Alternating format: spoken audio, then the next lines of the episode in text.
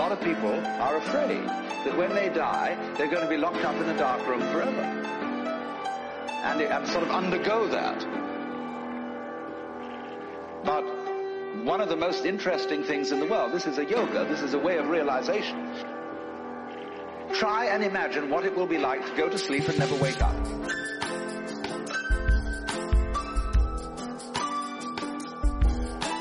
Bienvenidos a Dani, Dani, Dani, no lo cuento. Sí, sí, sí, no, no, es que había escuchado bien. No he dicho casi no lo cuento. He dicho Dani, no lo cuento. ¿Y por qué? Pues porque por fin ha pasado, señores. Por fin hemos logrado librarnos de Alberto. Nuestro querido Alberto eh, parece que se ha enamorado de una tal Sopritska allí en Polonia y que no vuelve. Que dice que no, que no, que se queda allí con ella. Así que nada, por mí perfecto, la verdad, tenía muchas ganas de librarme de, de esa pedantería, de esos monólogos de media hora, sobre temas que no le interesan a nadie, tío. Así que por fin soy libre, por fin somos libres. Aunque es verdad, hay que decirlo todo, que es mucho más cómodo cuando el mamón este organiza los programas, porque con él al menos, uy, al menos, con él al menos, dentro de este caos que son los programas de casi no lo cuento, dentro del caos hay una pequeña línea que hace que al menos no nos desbordemos y caigamos por la borda. Es más cómodo si grabas un programa y no tienes que organizarlo y simplemente escuchas y sueltas un comentario tonto de vez en cuando. Mm, la verdad es que sí. Mm. Sí, yo creo que ahora cuando termine de grabar le voy a hablar, hombre. A ver si logro convencerle que no, para que vuelva. A ver si puedo con los encantos de la querida Sopritska. Pero bueno, ya que estamos aquí, ¿no? Ya que me he puesto a grabar, pues voy a daros algo. Vamos a grabar algo. Pero el qué es la gran pregunta. ¿Qué coño grabo yo ahora? Veréis, mi idea principal era un grabar un Dani no lo cuento, cuento, cuento, cuenta, cuento. es decir, es un Dani no lo cuento al cubo en el que os contaba un cuento mío, o sea, un cuento que a mí mismo se me ocurre en momentos de mi vida porque estoy en una encrucijada vital, tengo un problema vital y para entenderlo mejor, pues a mi cabeza se le ocurre pues inventarse eso, un cuento, una analogía una metáfora no sé muy bien dónde, dónde se clasificaría. Y me parecía guay compartirlo con ustedes, la verdad. Pero no lo sé, porque veréis, en vez de eso yo creo que voy a hablaros un poco a nivel personal de una situación que estoy viviendo y que es posible que no sea el único que esté viviendo. Y es que yo a día de hoy me encuentro en Lisboa, Portugal, trabajando porque por temas de trabajo no había nada por mi zona y bueno, surgió estas típicas empresas grandes que están buscando gente joven, carne joven, que necesiten dinerito y, eso, y bueno, accedí. Eh, y todo muy bien, todo muy bien, pero me encuentro en un punto en el que me doy cuenta que, bueno, quizás no es aquí el sitio donde me gustaría estar, ¿sabes? En plan, me gustaría cambiar de aires. Y noto eh, lo difícil que es, tío. Eh, es que en esta vida creo que por culpa del trabajo y todo eso, eh, muchos tenemos que cambiar de ciudad cada dos por tres. Y siento que es muy difícil porque ya no que te hagas a la ciudad, etcétera, sino porque duele mucho perder a las personas. Al final, cuando queremos a alguien, ya sea amigos, parejas, etcétera, nos estamos arriesgando a amarles. Nos arriesgamos a apoyarnos en ellos, nos arriesgamos a que al final invertimos tiempo en ellos, invertimos amor, invertimos emociones en ellos. Entonces, eh, joder, es fuerte, ¿no? De invertir dos años en una persona para después decir, bueno, pero es que si me voy, ¿qué? Siempre quedará el contacto de, gracias a las redes sociales, tienen sus cosas buenas, sus cosas malas, pues sus cosas buenas es que nos permiten tener muchísimo contacto con estas personas. Pero yo soy un tipo de... O sea, la forma en la que, la que yo soy no me permite estar a gusto del todo si te tengo por WhatsApp. Si, si no te tengo delante. ¿Sabes? Me gusta más Vivir, centrarme y apoyarme en la gente que tengo a mi alrededor. Siempre que se pueda, claro está. Si no, obviamente está el WhatsApp, están las llamadas de teléfono y todo lo que haga falta para apoyarte en la gente que tengas, aunque no esté en tu misma ciudad y no puedas estar presente con ellos. Pero así funciono yo. Y creo que no soy el único. Y me cuesta, la verdad, a la hora de tomar la decisión de pirarme, me duele. Me duele el hecho de que... Eso, de que se pierde esa, esa conexión que podía tener con ellos. Y te da la sensación de que al final vas a estar así toda la vida. En plan, que te viene una pequeña sensación de soledad. Ah, mira, pues se me ocurre un cuento para esto, fíjate. Curioso. este cuento no se me acaba de ocurrir ahora, pero creo que viene muy bien con este tema. Y este cuento es sobre un cocinero. Va de un cocinero. Llamémoslo el cocinero Martínez. ¿Por qué? Pues, qué sé, el nombre que se me ha venido a la cabeza no está basado en hechos reales, ¿eh? si hay algún cocinero Martínez que se siente identificado, que sepa que no le estoy haciendo stalker, o sea, que no sé su vida y que ha sido mera casualidad.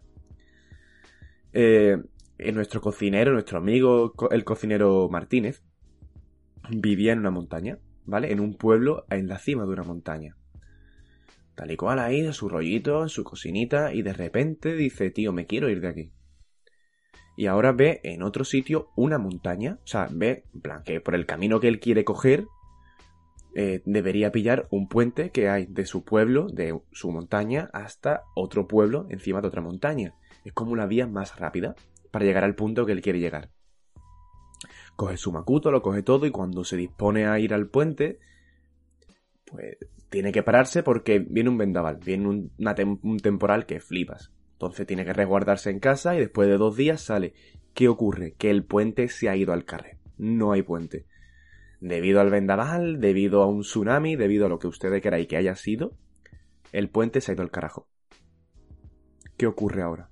Pues que nuestro compañero no puede pasar por allí. Llama al ayuntamiento y les dice qué coño ha pasado aquí. O sea, esto cuando lo vaya a arreglar, que yo necesito pasar, necesitamos la gente pasar. Y dice, lo sabemos, picha mía, pero no eres el centro del mundo. Obviamente el país ha sufrido mucho y ya te llamarán, en plan, ponte en contacto con el gobierno porque tú eres el cocinero Martínez y tú lo vales y la gente te va a hacer caso y a ver qué te dicen. Nada, así que nuestro amigo llama al gobierno y los del gobierno le dicen lo mismo, que lo saben, que lo tienen como prioridad, pero su lista de prioridad es como la lista de la compra que hace una familia de 14 personas. Y la lista de la compra para un año. O sea, increíblemente larga. A eso le dice, bueno, eh, pero tienes otra opción. O sea, puedes esperar a que vayamos a arreglarlo, que te prometo que va a ocurrir en algún momento, aunque no sé cuándo. O puedes coger otro camino. Lo que pasa es que tienes que bordear toda la montaña. Obviamente no es, tan cómodo, pero bueno. Puedes cogerlo, ¿sabes? No es que estés incomunicado nuestro cocinero Martínez pues, está puteado. Dice, coño, me cago en vuestras castas. Eh, no me jodas, yo pago mis impuestos. Sí, sí, sí, pagas impuestos, pero es lo que hay. Pues vale, y cuelga. Eh, no quería coger el otro camino, tío. Porque el otro camino se alejaba muchísimo, muchísimo, muchísimo del punto al que él quería ir. Entonces decide esperar. Decide esperar a que arreglen el puente, confiando en que no dure mucho. Y así pasan los días. Vuelve a llamar, nada, nada, todavía nada. Y dice Kio, pues bueno, pues yo me voy a quedar ya por el puente. Así que se pone a vender bocadas, a vender bocadillos, porque es cierto que por el puente también es, por esa zona también pasa el otro camino. Así que hay tránsito de gente. Y pasan los días y el puente no se arregla y nuestro compañero dice, bueno, pues lo de los bocadillos van bien, voy a aumentarlo. Y así llega un punto en el que tras meses y meses y meses eh, nuestro compañero tiene un restaurante, tío.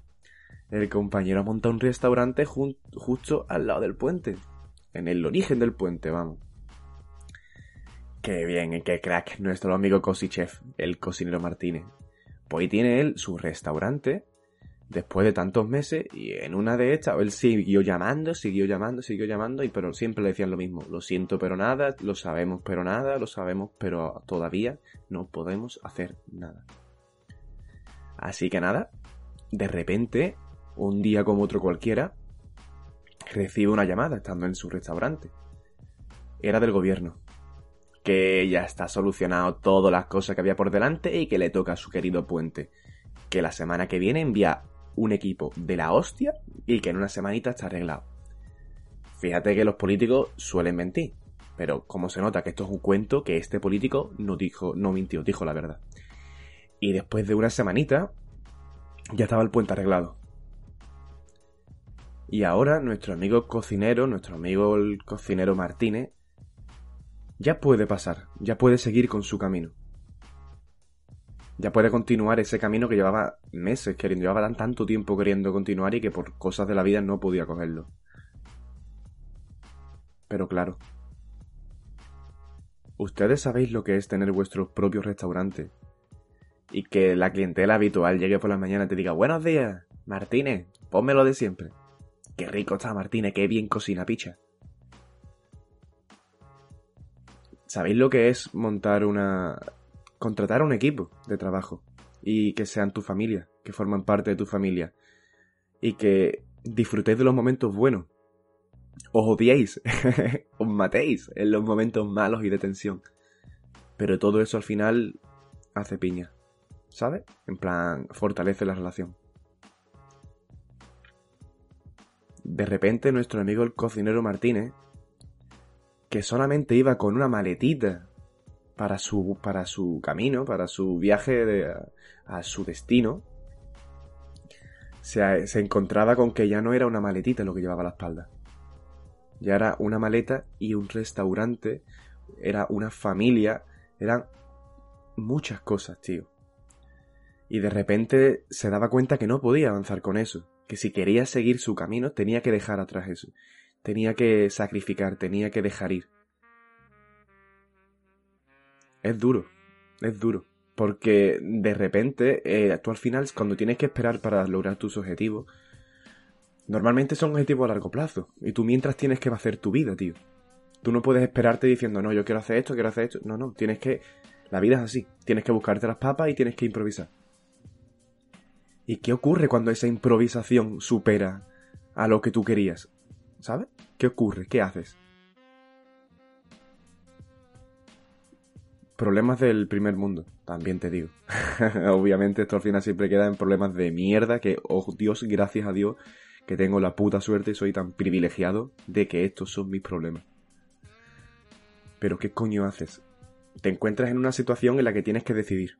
Tienes que puto decidir qué hacer y elijas una cosa o elijas otra, vas a estar ganando, pero también vas a estar perdiendo.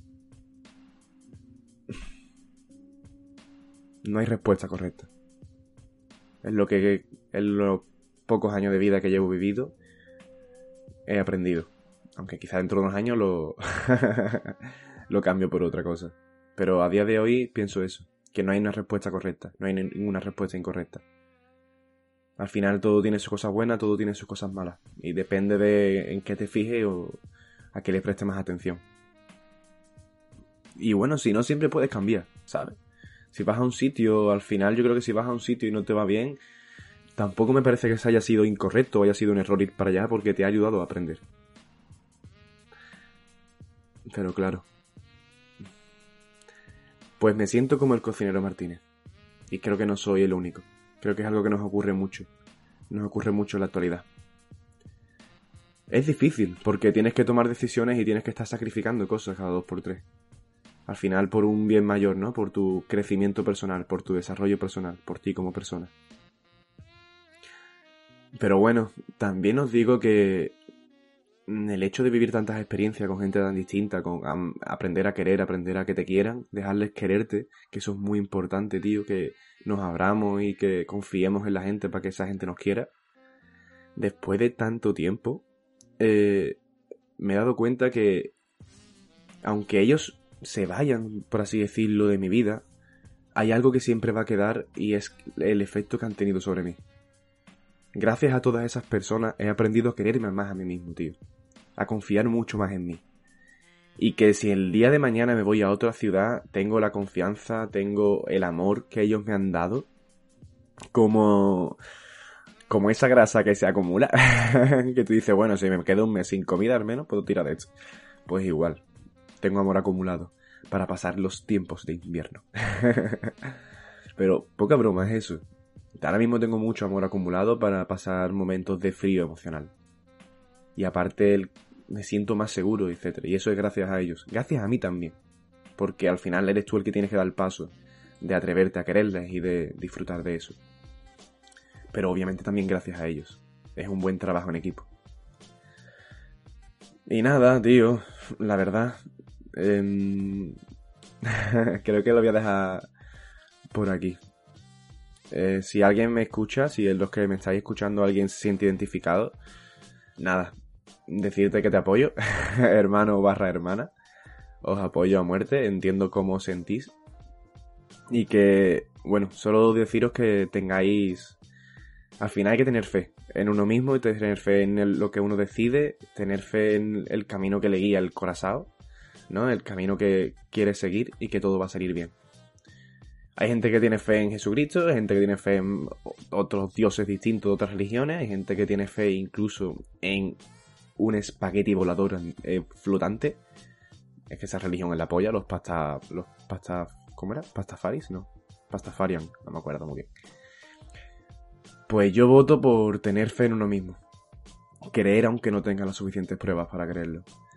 Yo no sé si en la nueva ciudad a la que vaya o el nuevo destino o el próximo camino de mi vida, el próximo destino, me va a ir bien. Porque no tengo las pruebas suficientes, porque no he vivido tanto como para saberlo.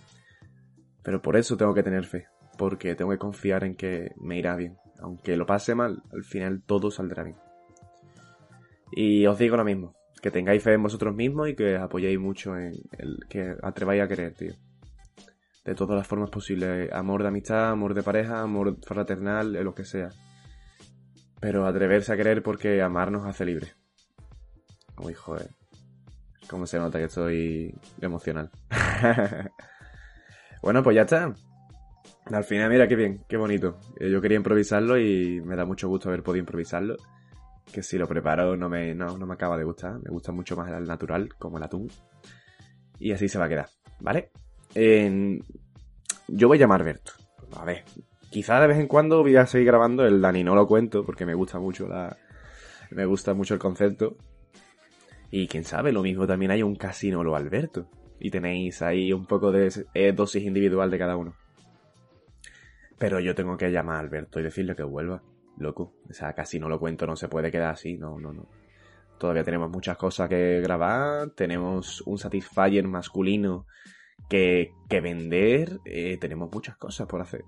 Tenemos todavía muchas denuncias por ganarnos, por decir lo que, lo que nos salga de los huevos, por decir aquellas cosas que no nos que quizá en otro momento dudaríamos en decir y que casi no la contamos, pero al final aquí están o dependerá de la Sopritska, a ver si nos lo deja libre. Así que nada, un abrazo a todos, que paséis buena semana y nos vemos próximamente. Chao.